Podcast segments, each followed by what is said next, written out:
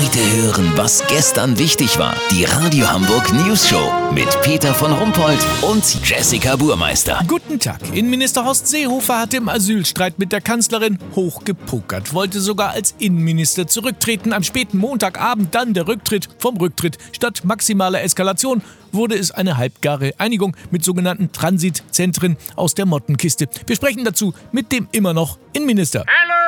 Herr Seehofer, konnten Sie und die Kanzlerin mit dieser Lösung denn wirklich Ihr Gesicht wahren? Wissen Sie, die Angela und ich haben in den Spiegel geguckt und festgestellt, dass unsere Gesichter beide nicht wirklich unbedingt bewahrenswert sind. Ja, so gesehen. Außerdem, wenn man schon Horst heißt, dann kann man sich auch mal zu einem machen. Also, ja, das stimmt natürlich. Ähm, zu diesen Transitzentren. Können Sie uns die mal erklären? Was wird denn da genau gemacht? Also ich denke mal, dass die Flüchtlinge, die keine Bleibeperspektive haben, mit der dort bereitstehenden Fahrzeugflotte, die wohl größtenteils aus Ford Transit Kastenwagen besteht, wieder in die Heimat zurückgefahren werden. Herr Seehofer, das ist doch absoluter Blödsinn. Das stimmt. Auch hier bleibe ich meiner Linie treu. Ja, in gewisser Weise. Wie steht es denn nach dieser Nummer äh, um Ihre eigene Bleibeperspektive in der Regierung? Soll die alte Zwiebel in Berlin doch ruhig versuchen, mich abzuschieben. Ich hab meinen CSU-Mitgliedsausweis weggeschmissen und auch sonst keine Papiere. Und wie jeder weiß, ist Bayern kein sicheres Herkunftsland. Ich werde da politisch verfolgt von einem gewissen Herrn Söder. Ja, vielen Dank, Horst Seehofer. Kurznachrichten mit Jessica Barth.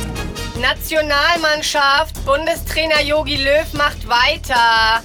Ich habe noch Ziele mit der Mannschaft. Für die Europameisterschaft will ich unbedingt auch mal die Qualifikation versieben, so der 58-Jährige zur News Show.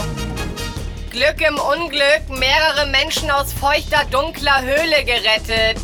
Die Saga dementiert Meldungen, dass es sich dabei um eine ihrer Immobilien handele. Smartphone. Jeder Nutzer hinterlässt riesigen digitalen Fußabdruck bei Google. Ja, ich nicht. Ich wisch da ja immer nur mit den Fingern drauf rum. Das Wetter. Das Wetter wurde Ihnen präsentiert von Sinnlose Selbstständige. Heute Alkoholfahnen Rachmann. Künstliche Alk- und Schnapsfahnen aller Art. Mauldampfgasse 4. Das war's von uns. Wir hören uns morgen wieder. Bleiben Sie doof. Wissen Sie schon.